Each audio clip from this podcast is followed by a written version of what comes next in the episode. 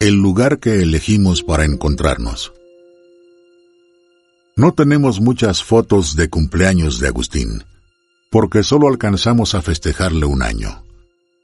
En una de las pocas fotos que tenemos, se lo ve encandilado y atrapado por el brillo de la bengala mientras disfrutábamos como familia de un momento que hoy quisiera congelar para siempre. Los cinco, como la familia que Dios había planeado originalmente para nosotros. Hoy cumpliría un año más. Cada vez que intento imaginarlo, no logro separar lo travieso de su personalidad.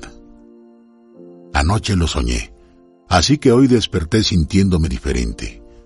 En el sueño, Agustín era unos meses más grande y tenía el pelo un poco más largo y ondulado.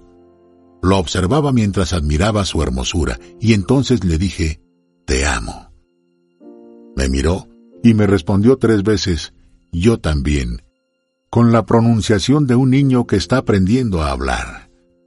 Lo abracé y lo besé tantas veces como pude en ese instante que duró el sueño.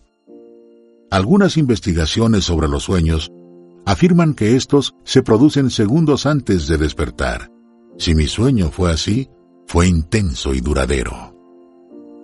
Quizás hoy me basta con saber cada tanto que Él está bien. Y digo cada tanto porque no lo sueño con tanta frecuencia.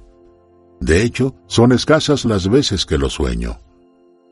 Por eso disfrutamos en familia cada vez que alguno de nosotros lo sueña, y priorizamos contarlo para que quien lo soñó no se olvide los detalles. Cuando oramos, le pedimos a nuestro Padre que jamás permita que dejemos de tener este tipo de comunicación. Que le haga llegar nuestro amor y que permita que Él nos haga llegar el suyo. Le pedimos que evite que nos extrañe como nosotros lo extrañamos. Que su espera no esté marcada por el tiempo que conocemos. Este periodo de aprendizaje que tuvimos sin su presencia física nos enseñó muchísimo sobre la vida y aunque se hace extrañar demasiado, intentamos aprender cada día a vivir de esta manera. Con su ausencia presente, con su presencia ausente, sintiéndolo sin los sentidos, percibiéndolo con nuestras almas que están llenas de lo que Él nos dejó. Lo extraño demasiado. Intento ser fuerte y sobreponerme a la fragilidad de mi humanidad, pero es tan difícil. Algún día sanaré, seguramente, pero no aquí ni ahora. Sanaré cuando renazca y pueda volver a besarlo, cuando sus ojos vuelvan a hablarme y sus manos se peguen a mi rostro, cuando pueda escucharlo cantar y lo mire sabiendo que jamás nos volveremos a separar.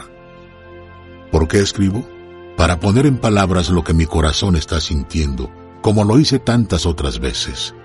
Si llego a la vejez, quiero leer esto para recordar que no habrá que esperar mucho tiempo más. Y mientras la espera se acorta, voy a aprovechar el lugar que elegimos para encontrarnos. Nuestros sueños.